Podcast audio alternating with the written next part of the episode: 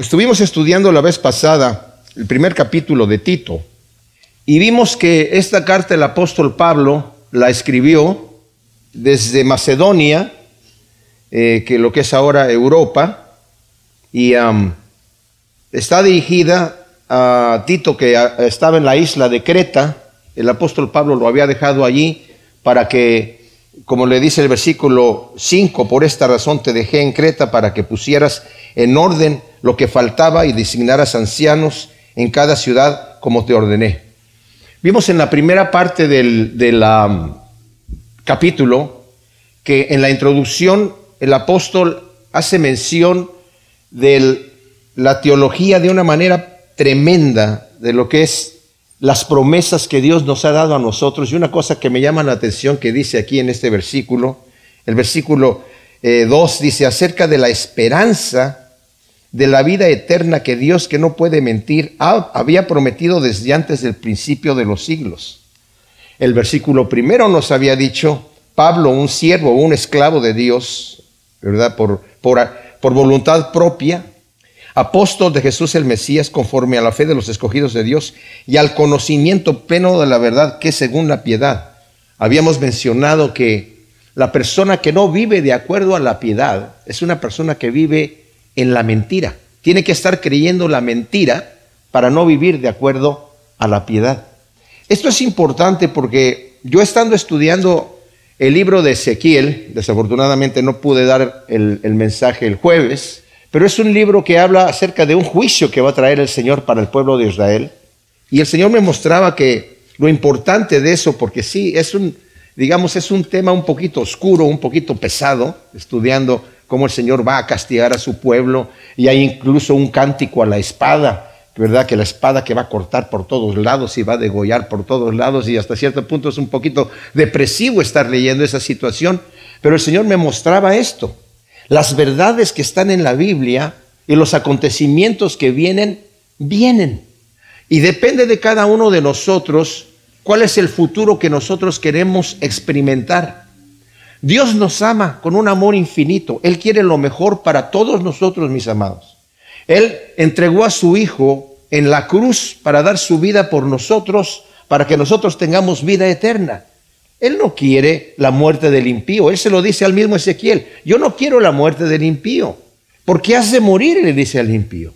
¿Por qué has de vivir así? ¿Por qué, ¿Por qué quieres ser rebelde y continuar en una vida así y al final vivir destrozado? El Señor había prometido a su pueblo Israel esa tierra que fluye leche y miel. Dice, pero si ustedes no andan en mis estatutos, la tierra los va a vomitar. Porque el pecado mismo en sí mata, destruye. Si Dios no interviene, el pecado mismo destruye, ¿verdad? Y lo que el Señor quiere es, como decía el pastor Chuck Smith, hay dos tipos de personas en el mundo, los que destruyen y los que construyen. El Señor quiere que seamos de los que construimos, de los que aportamos, de los que estamos para ayudar a los demás, para bendecir, para darle de comer al hambriento, para darle de beber al sediento, para ir a cuidar al enfermo, para visitar al que está preso, para ayudar, para amar, ¿verdad? Para bendecir no lo contrario. Bueno, en Creta había una gente que eran eh, famosos por sus perversiones. De hecho, uno de sus eh, filósofos que lo creían profeta, lo menciona aquí Pablo y dice uno de ellos, su propio profeta, refiriéndose a Epiménides en el siglo VI o V antes de Cristo, dijo, los cretenses siempre mentirosos, malas bestias, glotones, ociosos este testimonio es verdadero, por lo cual repréndelos severamente para que sean sanos en la fe. O sea, como dije la vez pasada, siempre existe en la vida de la persona cuando se entrega al Señor, que todavía arrastra un poco de lo que era antes. Y cuesta trabajo irlo sacando. No, es un cambio inmediato. Y aunque hayan cambios, digamos, inmediatos que en algunas personas sí sucede, siempre como que se pega eh, un poquito de lo que tenía. Y siempre va a ser tentado con los mismos pecados con los cuales caía antes que, que, fuese cristiano. Entonces, por eso es que el, el, que es cristiano tiene que estarse cuidando de saber que ya sabe el enemigo qué cosas le son debilidad a esa persona, ¿verdad? Para que tenga cuidado de no volverlas a hacer. Y cuidarse de eso. Si una persona era ladrona, todavía va a tener la tentación de seguir siendo ladrón. El que no es ladrón no roba nunca. Pero el que ha tenido esa, esa tentación lo va a querer hacer. El que era peleonero todavía va a tener esa tentación de ser peleonero.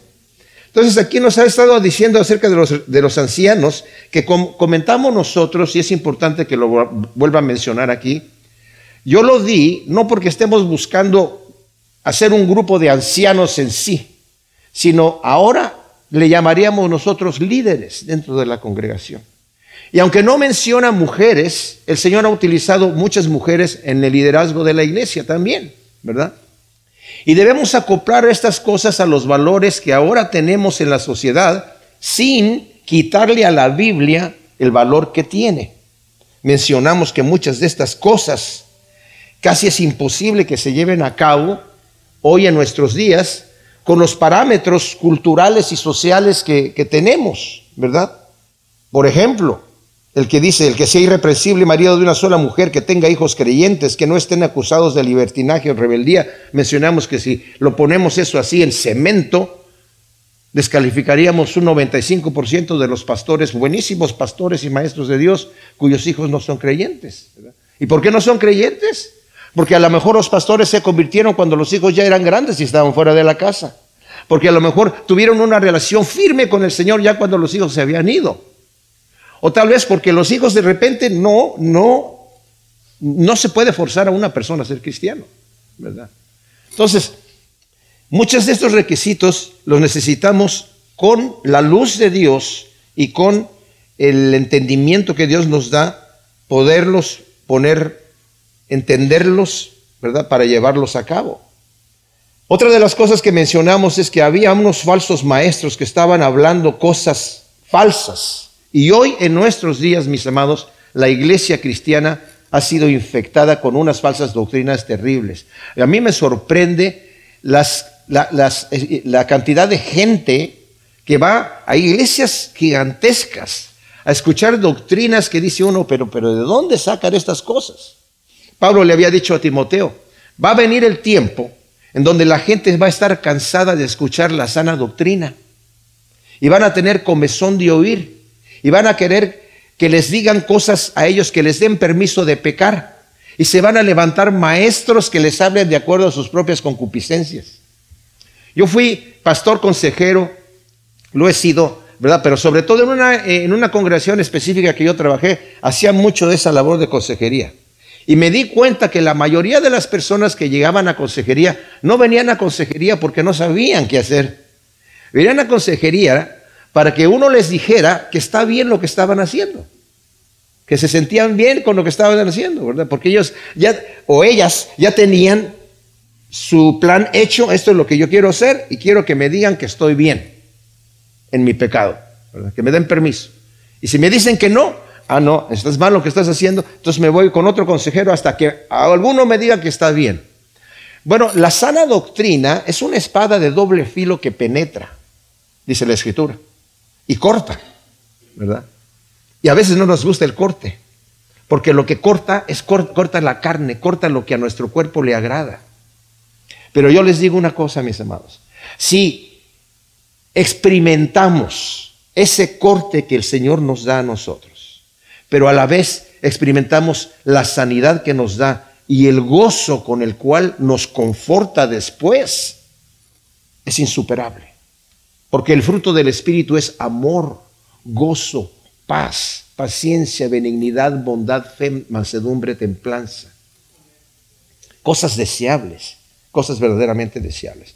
Entonces acaba de hablar de estas personas y termina el versículo 16. Dice, estas personas profesan conocer a Dios, estos falsos maestros, pero con sus hechos lo niegan, siendo detestables y rebeldes, descalificados por completo para toda buena obra. O sea, estos personajes no sirven absolutamente para nada. Ellos mismos predican estas doctrinas falsas. Ellos mismos viven así. Miren mis amados, esta doctrina de la prosperidad que se ha hecho muy popular en nuestros días, dice, si somos hijos de un rey, pues necesitamos vivir a la altura. O sea que yo tengo derecho a, tener mucha abundancia, mucha opulencia, porque mi padre es rico. y soy hijo de un rey. Jesucristo le dijo a Pilato, mi reino no es de este mundo. ¿Quién es el príncipe de este mundo? Satanás. Entonces, si yo digo que yo estoy viviendo con muchos bienes de este mundo, porque soy hijo de un rey, hay que tener cuidado de qué rey estoy hablando, ¿verdad? Porque si estoy hablando del, príncipe de este mundo, pues entonces sería hijo del diablo, como el Señor le dijo a los fariseos, ¿verdad? Así que, ¿y por qué viene esa doctrina? Esa doctrina viene porque los que la inventaron necesitaban ellos tener un, un pretexto para mostrarse espirituales y a la vez tener los ojos en este mundo. La escritura nos dice, tú no puedes servir a dos señores, no puedes servir a Dios y a las riquezas. Tú no puedes tener tesoros en, en, la tierra y tesoros en el cielo. Muchos cristianos que andan en este tipo de doctrinas dicen, sí, yo sí puedo. Yo sí puedo servir a dos señores, yo sí puedo tener tesoros en el cielo y tesoros aquí en la tierra. ¿Cómo no? Y pues predican ese tipo de situaciones, ¿verdad? Y como dice la escritura más adelante, aquí en el, en el, eh, capítulo 3, versículo 3, porque nosotros también éramos en otro tiempo necios, desobedientes, extraviados, esclavizados por pasiones y placeres diversos, viviendo en malicia y envidia, aborrecibles y aborreciéndonos unos a otros. Eso es lo que nosotros éramos antes. Ahora el Señor nos ha cambiado, nos ha transformado para que seamos de otra manera. Y lo que vamos a ver aquí, mis amados, ahorita, estas instrucciones que nos dicen aquí en el capítulo 2, no son populares hoy en día. No son populares. Hay gente que las ve como situaciones, esta, este libro dicen, sobre todo hay un movimiento que se llama la iglesia emergente. Dicen, este libro está hecho para gente de aquella época. eso ya está arcaico. Esto no, no funciona en nuestra época moderna del de, eh, siglo XXI. Tenemos otro tipo de valores y nos tenemos que mover bajo otros parámetros. Esto ya está viejo, ¿verdad? Y dice, por ejemplo, ese sacrificio de Cristo vicario es ridículo. ¿verdad? ¿Cómo puede una persona morir por otro? ¿Y para qué muere Cristo? Para pagar la ira de Dios. ¿Qué Dios es ese que, se está, que está irado a tal grado que quiere matar a su hijo para vengar la ira de un pecado que yo cometí? Y se burlan de eso. Y hasta dicen como yo les he dicho. Es como si llego yo, estoy enojado con mi mujer porque hizo algo malo se portó mal, pero yo no la quiero tocar, no la quiero golpear, entonces salgo afuera y le doy una patada al perro. Y ya con eso ya está listo el asunto. Y la gente, jajaja, se ríen como si fuese una situación así. Y, y desprecian lo que está aquí. Pero mis amados, los valores que están aquí en la Biblia son para hoy, no caducan nunca. Y si nosotros los llevamos a cabo en nuestra vida personal, pidiéndole a Dios que nos dé esa sabiduría, vamos a vivir unas vidas con el gozo del Espíritu Santo y el descanso del Espíritu Santo. ¿Qué es lo primero que dice entonces aquí? En contraste a estos que profesan conocer a Dios, pero con sus hechos lo niegan, siendo detestables y rebeldes, descalificados para toda buena obra, dice, pero tú, y este pero tú lo, lo, contrasta con, lo anterior. Hemos dicho, eh, eh, esta división de capítulos a veces no funciona, ¿verdad? Porque pensamos que está hablando de otro tema. Y sí va a hablar de otro tema, pero está conectado con el tema anterior. Pero tú hablas lo que conviene a la sana doctrina. Vuelve a mencionar lo de la sana doctrina. Tú no te dejes llevar por aquellas cosas que estos tipos están hablando, dándole permiso a la gente de pecar para quedar bien, para que sus iglesias estén repletas. Y vaya que se llenan, ¿eh? Vaya que se llenan. Aquí en la iglesia hemos tenido gente que ha pasado por aquí y se ha ido. Y se ha ido porque han dicho, por varias razones. Pero de repente hay gente que dice, es que aquí falta algo. Falta un chazam, un, que el espíritu me, me toque y me, me... O sea, andan buscando un evangelio de sentimiento, ¿verdad? De sensación. La palabra, si la palabra, mis amados, no nos llena, si la palabra no nos toca y no nos sacude, estamos espiritualmente muertos, ¿verdad? Estamos espiritualmente muertos. Tú habla lo que conviene a la sana doctrina. Fíjese este contraste tan grande. O sea, eh, él les, les está diciendo Pablo a Timoteo que predique la palabra en todo tiempo. Y luego lo que nos va a decir tiene que ver con esta sana doctrina. No es que está hablando de dos cosas diferentes. Habla lo que es la sana, conviene a la sana doctrina. Punto número uno, a los ancianos que sean sobrios, serios, prudentes, sanos en la fe, en el amor y en la paciencia. Aquí la palabra ancianos no es la misma palabra de ancianos como los ancianos de, digamos, de posición dentro de la iglesia. Aquí se está refiriendo, a gente de, edad, ancianos de edad. interesante porque saben que en nuestra época hubiésemos pensado que si es importante dirigirse a una congregación, ¿verdad? A un grupo de gente, pues empezaríamos con los niños y los jóvenes, ¿verdad? Que es la siguiente generación. Pero aquí está poniendo el fundamento en los ancianos. Hoy en nuestros días la ancianidad no tiene el peso que tenía antes. Antes había un respeto a la gente mayor. Había una admiración a la gente mayor. Una persona de más edad podía sentarse con un joven y el joven se sentaba a escucharlo con respeto. Hoy en día eso no sucede. Hoy en día los jóvenes dicen estos viejos ya están anticuados. Que yo, yo sé más de lo que sabe este señor. Este ya está anticuado, está viejo, no sirve para nada. Y las personas de, edad hoy en día, desafortunadamente, aún en la iglesia, ya no tienen este valor. Que está Pablo diciendo, oye, a los ancianos que sean sobrios, que sean prudentes, que sean ejemplos, que sean sanos en la fe, en el amor, en la paciencia con los demás. Que su ejemplo sea admirable delante de otros jóvenes que lo estén viendo, decir, yo quiero llegar a ser como ese Señor. Miren, yo una vez fui a, un, a una conferencia de pastores en ah, Ohio. Eh, los pastores que habían invitado eran gente ya mayor, de Escocia, de Inglaterra, eh, no sé si había alguien de Irlanda, pero de aquella, de aquella zona de por allá, ¿verdad? Y la manera de hablar de estas personas, la manera de comportarse, su manera de pensar, a mí me admiraba porque, así como el apóstol Pablo, que empieza con una cosa y, no termina el, el, pensamiento, sino hasta después, algo complejo. Yo estaba así con la boca abierta y yo decía, cuando yo sea grande quiero hacer como esos señores que están ahí. Ya soy grande, pero ellos estaban más grandes. ¿verdad?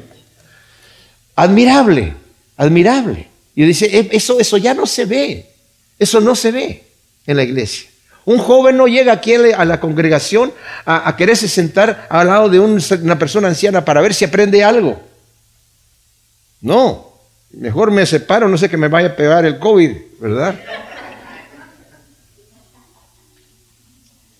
Pero aquí vemos que los ancianos son ejemplo de sobriedad, de fe, de amor y de paciencia. Y luego este versículo 3, mis amados, es tremendo.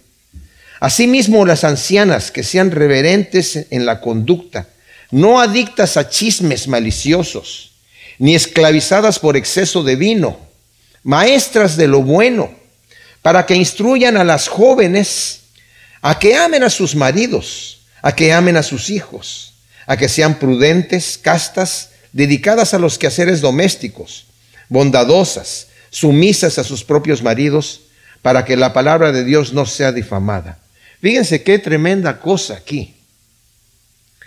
Las mujeres ancianas, dice, son las maestras de las mujeres jóvenes. Porque la mujer joven se casa, ¿verdad? Se casa y hace sus promesas, ¿verdad? Se hacen los votos. Y si los votos los hicieron bien hechos, son votos de solemnes, ¿verdad? De, de cosas que tienen que cumplir, no sentimentales, ¿verdad? Pero pasan los años y al rato dice uno, ay, ¿en qué me metí? ¿Verdad? ¿En qué me metí? Ya no es lo mismo. Ya ese, ese amor se, cae.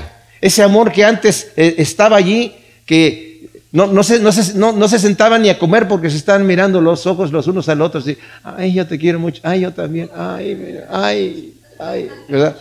Qué bueno que esto se acaba porque si no, no comemos nunca.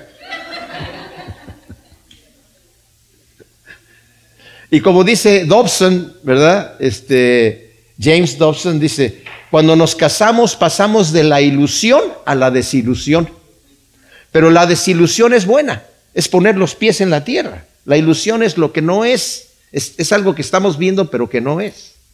Entonces, ¿qué va a hacer una mujer joven cuando su marido ya no tiene esa chispa que tenía con ella?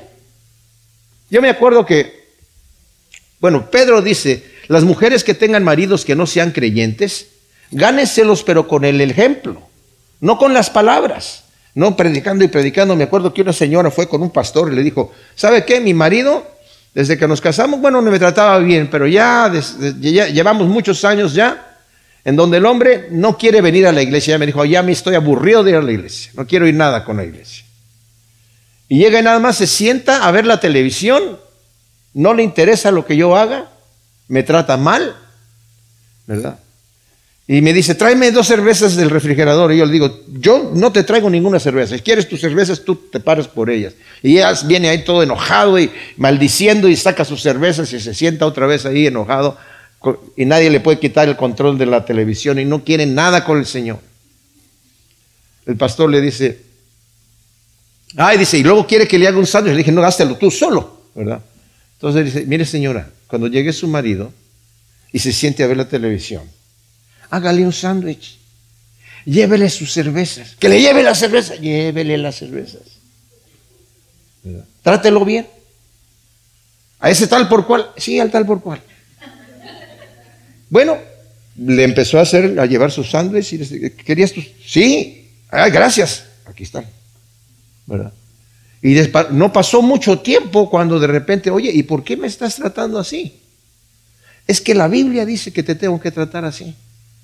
El hombre terminó yendo a la iglesia convirtiéndose al Señor. ¿verdad? Y saben qué? Muchas veces las mujeres ancianas, esos son los consejos que le tienen. No es automático. A ver, dice, ¿qué le va a enseñar? que ame a su marido, ah, eso ya lo, ya, eso no, no, no, no. Porque el tiempo pasa. Y esa mujer anciana ya aprendió a amar al marido que tiene, así como es. Entonces le va a poder dar el consejo a la mujer más joven, ¿verdad? Para que lo, lo ame. A sus hijos también. Ah, que no es eso automático. No, no, no. Y fíjese, y dice también aquí, lo sentimental se va rápido, hermanos. Dice, para que sepan de ser dedicadas a los quehaceres domésticos y que sean bondadosas. Es una tristeza que nuestro mundo hoy en día, y, y eso se hace por situaciones prácticas, que la mujer tiene que trabajar para poder tener más cosas, ¿verdad? Pero es triste un hogar cuando llegan los hijos, y yo eso sí le agradezco mucho a mi esposa, que ella estuvo allí, mis hijos nunca llegaron a una casa vacía. Siempre estaba Pamela ahí, para atenderlos, para cuidarlos, ¿verdad? Y eso es muy importante para los hijos, muy importante, que sepan que ahí está siempre su mamá. Y estas mujeres que son mayores están enseñando a las jóvenes, mira, quédate en tu casa. O por lo menos cuando ya estén llegando de la escuela, apresúrate a que tu trabajo sea mientras ellos no están allí. Y estás en la casa atendiendo la casa. Tú eres la reina de ese hogar. Ese es, tu ministerio. Ese es, ese es, tu trabajo. Muchas veces, mis amados, descuidamos esas cosas. En el versículo 6 del capítulo 2 de, Tito, estamos viendo las instrucciones que le están dando a los, a los, mayores, las instrucciones que le está dando a las ancianas, que sean ejemplo para los jóvenes. Muchas veces, mis amados, podemos por, incluso por el ministerio descuidar las cosas de Dios, que son nuestro hogar. Yo una vez conocí a un pastor, trabajó muchísimo en la obra, pero muchísimo. Hizo mucha obra para el ministerio. Se enfermó de sus riñones y tenía que tener diálisis. Tenía varios hijos y todos sus hijos le dijeron, papá, yo te doy un riñón. No, no, no, no quiero ningún riñón de ustedes. Yo me hice esto a mí. Yo me enfermé por tomar tanto, de echarle tanto, tanto al ministerio que no lo debí de haber hecho.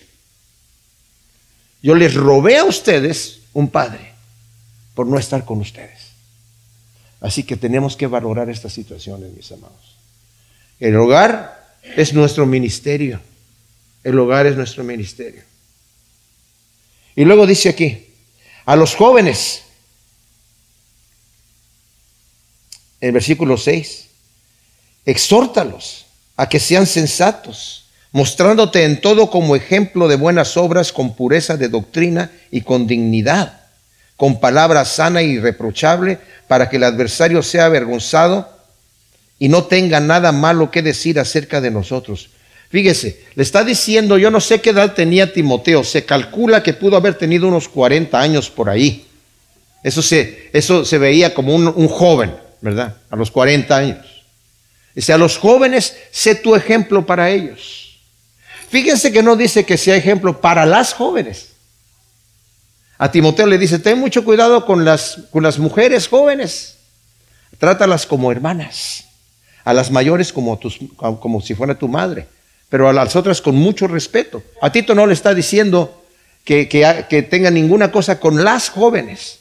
Deja que las mujeres mayores atiendan a las, a las mujeres jóvenes. Porque siempre existe ese elemento, mis amados. Y ha sucedido muchas veces en la iglesia. Llega la mujer joven a consejería con el pastor joven que está allí y tal vez está más guapo que su esposo, yo no sé, o a lo mejor, está más feo, pero qué bien habla, la está escuchando, ¿verdad? Se sienta y ella puede hablar y hablar y hablar y decir lo que se le pegue la gana y el hombre, ay, pues sí, no, sí, no, este sí me escucha. Yo me acuerdo que fui a un, seminario de pastores en donde nos dijeron, cuidado con, aconsejando mujeres. Siempre tiene que ser en algún lugar abierto, en donde te puedan ver otras personas. Y mucho cuidado, porque puede ser el tipo más feo, pero que la mujer se enamore de ti porque te, te la estás tratando muy bien. Y la consejería con una mujer una sola vez y se acabó. Si quiere volver a venir, entonces ya se la pasas a otra, a otra persona, preferiblemente a una mujer. Mira, habla con fulanito de tal porque ya no quiere más consejería. Quiere venir a hablar con aquel que le está hablando y oyendo bonito, ¿verdad? Entonces, es, bien, bien práctico lo que Pablo le está diciendo aquí a, a Timoteo. Sé ejemplo. También se lo dijo, perdón, a Tito, se lo dijo a Timoteo también. Tú sé ejemplo a los demás, ¿verdad? Nuestra vida, mis amados, predica más con los hechos que con las palabras, ¿verdad? Entonces necesitamos ser ejemplo. Cuando yo di eh, los requisitos para los ancianos, dije, mis amados, hay muchos que podrían ser líderes en la iglesia, pero no califican porque tienen situaciones que están aquí, ¿verdad? Que no son irreprensibles, pudiendo serlo, solamente controlando la carne, solamente sometiendo la carne a la voluntad de Dios para decir, Señor, yo me voy a limpiar para hacer un vaso de honra, para que tú me utilices en las cosas buenas que tú quieras. Así como Isaías, cuando el Señor dijo, ¿y a quién enviaré? Dice, envíame a mí, pero Señor, yo, yo soy un hombre de labios inmundos, ahorita te limpiamos. Pero fue limpiado. Pero dice, heme aquí. Y Isaías, Ezequiel, Jeremías, eh, Elías, Eliseo, David, Moisés, eran hombres de carne y hueso con defectos. José, Daniel. Pero se presentaron delante de Dios, ¿verdad? Limpiándose, dejando que el Señor los limpie, dejando que el Señor los, los, los sane y teniendo una relación constante con el Señor. Y aquí le está diciendo eso. Exhorta a los jóvenes a que piensen con sensatez, pero más que con palabras, Tito, muéstrate tú en todo como ejemplo de buenas obras, con toda pureza de doctrina, con toda dignidad, con palabra sana e irreprochable, para que el adversario sea avergonzado y no tenga nada malo que decir acerca de, y dice nosotros, Él se incluye ahí. Qué, qué bonito para Tito debe haber sido decir, oye, el apóstol Pablo ¿verdad? El gran apóstol Pablo se está incluyendo, dice, para que el adversario no tenga nada que decir acerca de nosotros. Dice la escritura, si tu corazón te reprende, mayor es Dios que tu corazón. Pero si tu corazón no te reprende, confianza tenemos para con Dios. Y debemos llegar al punto en donde sí, sabemos que somos pecadores, pero traer nuestro pecado, traer nuestra debilidad, traer nuestro asunto delante de Dios para que el Señor nos limpie, nos cambie, nos transforme y tener ese tipo de confianza. Miren, todos sabemos que cuando pecamos nos alejamos de Dios. Y el pecado muchas veces nos mantiene a distancia y el enemigo nos dice, no, pues ahora ya pecaste, ahora que, eh, no creas que nada más puedes llegar así otra vez con Dios. Pues sabe que la verdad es que sí puedo llegar así. Instantáneamente. En el momento que yo peco, Señor, perdóname, límpiame. Está ese sentimiento de culpa. Qué bueno, sí, pero el Señor me limpia inmediatamente. El Señor me recibe, me restaura. El Salmo 32 dice, ¿verdad? Mientras callé, se envejecieron mis huesos. Era yo como en sequedades de verano, pero apenas dije, voy a confesar mi pecado al Señor, tú ya me perdonaste. O sea, ni siquiera estaba la palabra en mi boca, apenas pensé, voy a confesar mi pecado al Señor, perdonado ya. Así que mis amados, esa es la confianza que debemos tener con el Señor. Porque ese tipo de actitud nos va a mantener unidos con Él, nos va a mantener queriendo estar más con Él, queriendo estar más con Él y Debemos acostumbrarnos a estar con Cristo y no acostumbrarnos a no estar con Cristo. Que no sea el estar con Cristo una cosa extraña o rara. Ay, estuve un tiempo muy bonito con el Señor. Había mucho que no tenía ese tiempo con el Señor. Cuidado. Debemos estar acostumbrados a estar siempre con el Señor. Por eso la Escritura dice, orad sin cesar. ¿Cómo? ¿Cómo me la voy a pasar orando sin cesar? Pues ando caminando con el Señor, ando pensando en Él sabiendo que Él está conmigo a donde sea que yo vaya. De esa manera no lo voy a ofender, porque Él anda conmigo, ¿verdad? No le voy a decir al Señor, mira Señor, quédate aquí afuera un ratito, porque a donde yo voy tú no vas a querer entrar.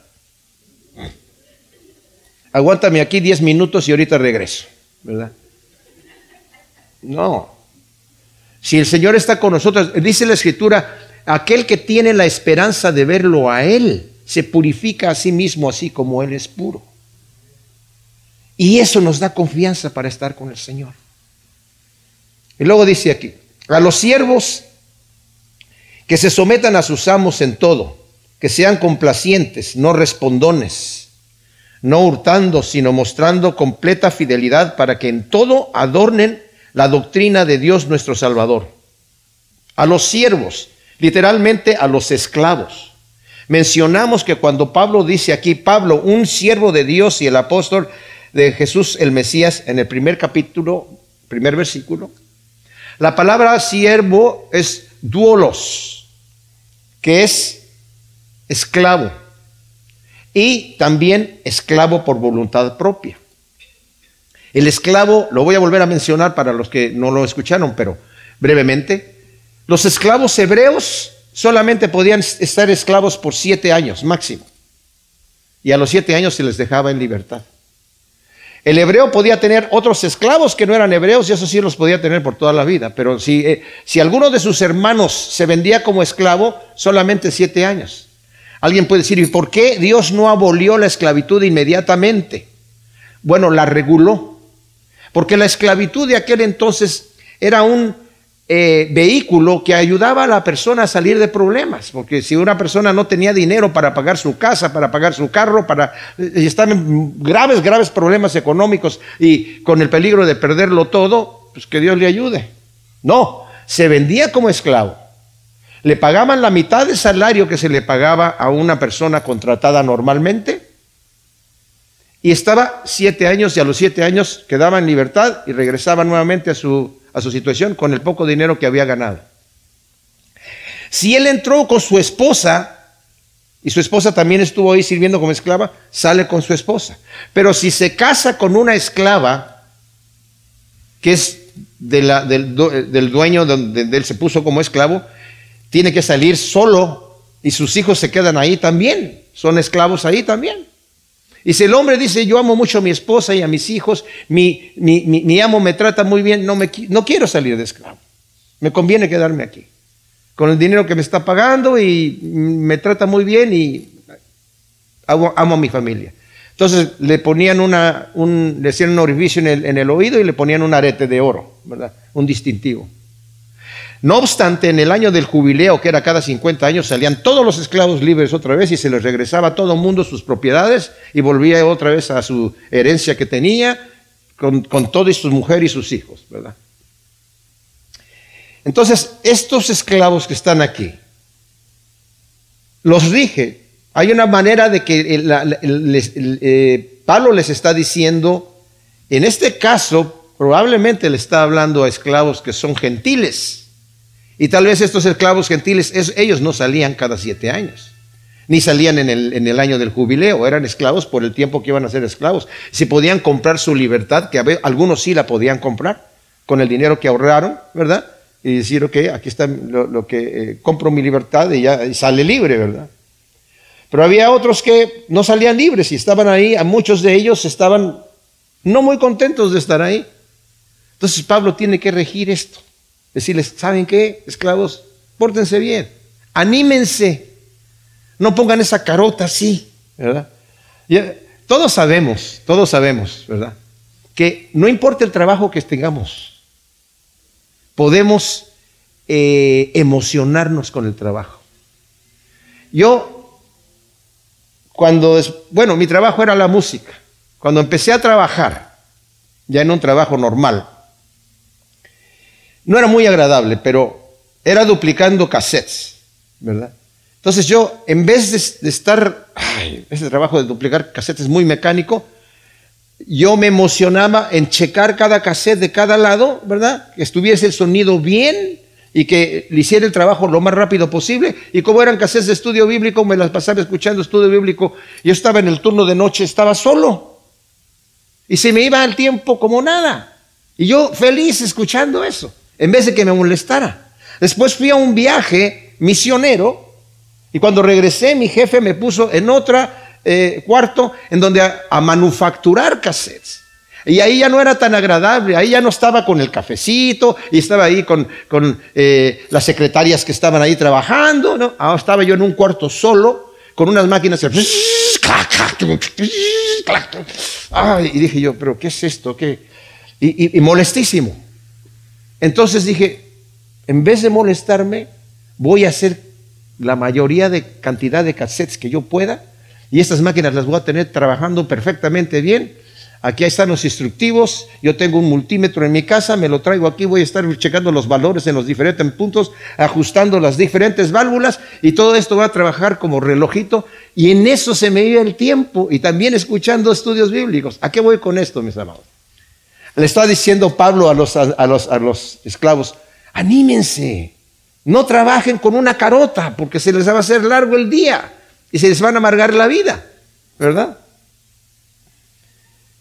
Sométanse a sus amos en todo, sean complacientes y no respondones. O sea, anímense en hacer su trabajo bien hecho, en llegar con una sonrisa, ¿verdad? Hacer el trabajo. ¿Verdad que se siente mejor cuando uno hace las cosas con, ánimo, ¿verdad? Que cuando lo hace, ay, es que lo tengo que hacer. ¿verdad?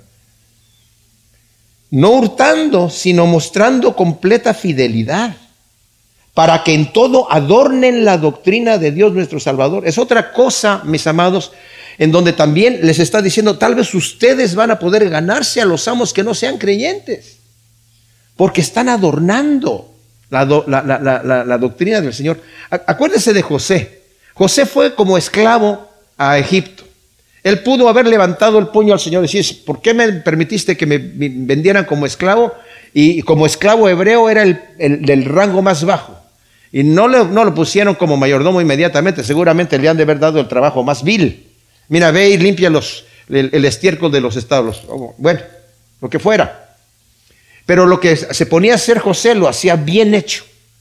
De manera que Potifar se dio cuenta que Dios estaba con él. De tanto así que lo puso de mayordomo, ya con una buena ropa, en una buena habitación, en una, ¿verdad? Y, y lo hizo rico a Potifar. Su hacienda creció por la administración de José. No se robó nada. él estaba adornando la doctrina de nuestro Señor Jesucristo. Estaba sirviendo a Dios correctamente. Daniel hizo lo mismo también, sirviendo, ¿verdad? En vez de quejarse, mis amados. Porque la gracia salvadora de Dios fue manifestada a todos los hombres, enseñándonos que renunciando a la impiedad y a las pasiones mundanas, vivamos sobria, justa y piadosamente en el mundo presente, aguardando la esperanza bienaventurada y la manifestación gloriosa de nuestro gran Dios y Salvador Jesús el Mesías, quien se dio a sí mismo por nosotros para redimirnos de toda iniquidad y purificar para sí un pueblo de su propia posesión, celoso de buenas obras. Fíjense qué tremenda porción de doctrina está aquí. Dice, hay que adornar la doctrina de Dios nuestro Salvador. Adornar la enseñanza de lo que sabemos de Dios nuestro Salvador. El ejemplo que yo dé al mundo es lo que ellos van a ver de un cristiano. Ellos conocen a Cristo a través de nosotros, mis amados. Nosotros somos las manos, los ojos, los pies, la boca del Señor. Y lo que nosotros hagamos y digamos, eso es lo que ellos van a estar viendo.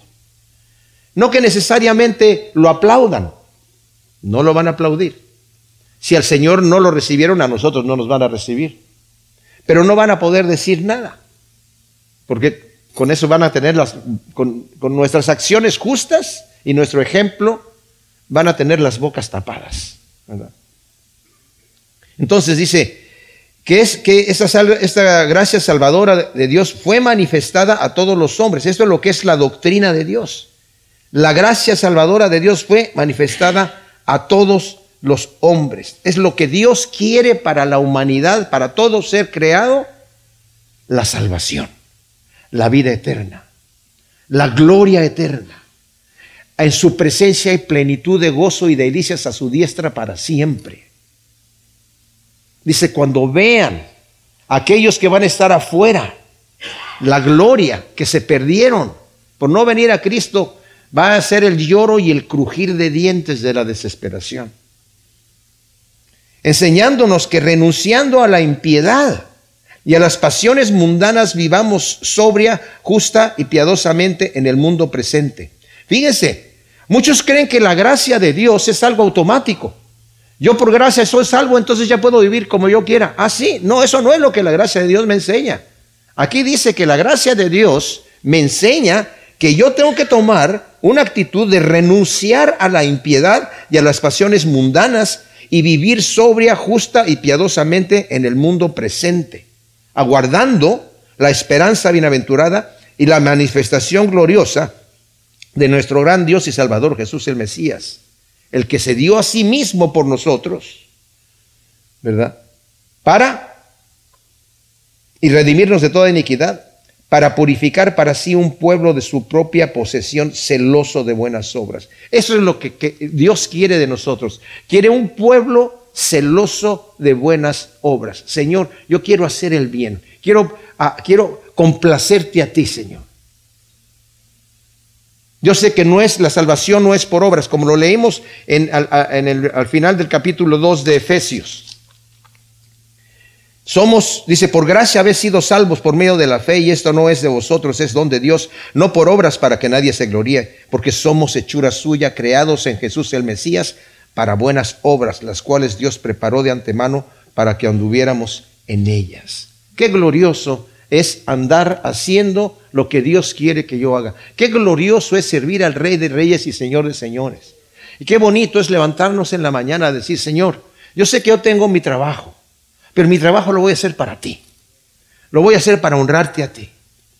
Ah, Dios se glorifica cuando yo mi trabajo lo hago para Él. Algunos creen, ¿verdad? O yo soy cristiano, estoy trabajando en una fábrica, ¿verdad? Entonces, Señor, yo voy a predicar tu palabra aquí a toda la gente. Eh, no, no, no. Yo predico la palabra trabajando para lo que me están contratando, ¿verdad? Eh, en mi, tiempo libre puedo estar hablando de la palabra de Dios, pero si, yo, si me han contratado para hacer un trabajo, ahí glorifico a Dios haciendo esas cosas. Yo no me imagino que José andaba predicándole a Potifar cada vez que lo veía, ¿verdad? Simple y sencillamente con su ejemplo, Potifar vio que el Dios de José estaba con él, porque donde ponía el ojo ponía la bala, ¿verdad? Todo le salía perfectamente bien.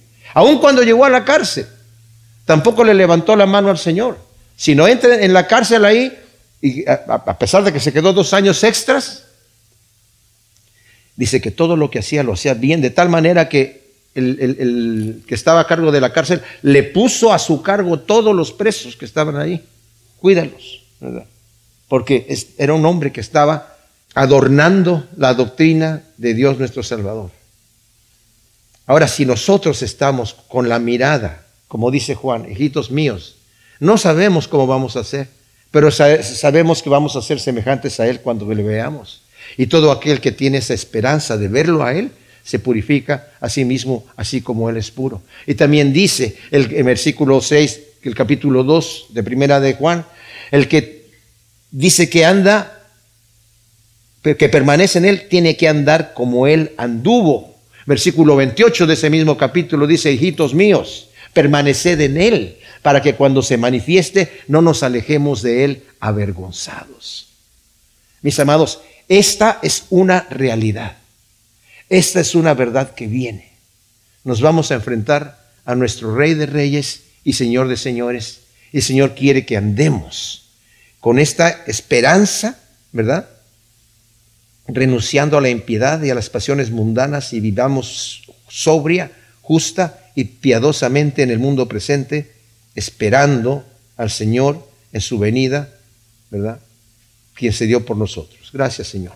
Termina diciendo, habla estas cosas, exhorta y reprende con toda autoridad, ninguno te menosprecie. Bendito Dios, gracias por tu palabra. Ciertamente este capítulo es tremendo, Señor, y lleno de instrucción para cada uno de nosotros. Siémbralo en nuestro corazón, te lo pedimos, Señor, para que dé su fruto al ciento por uno en el nombre de Cristo. Amén.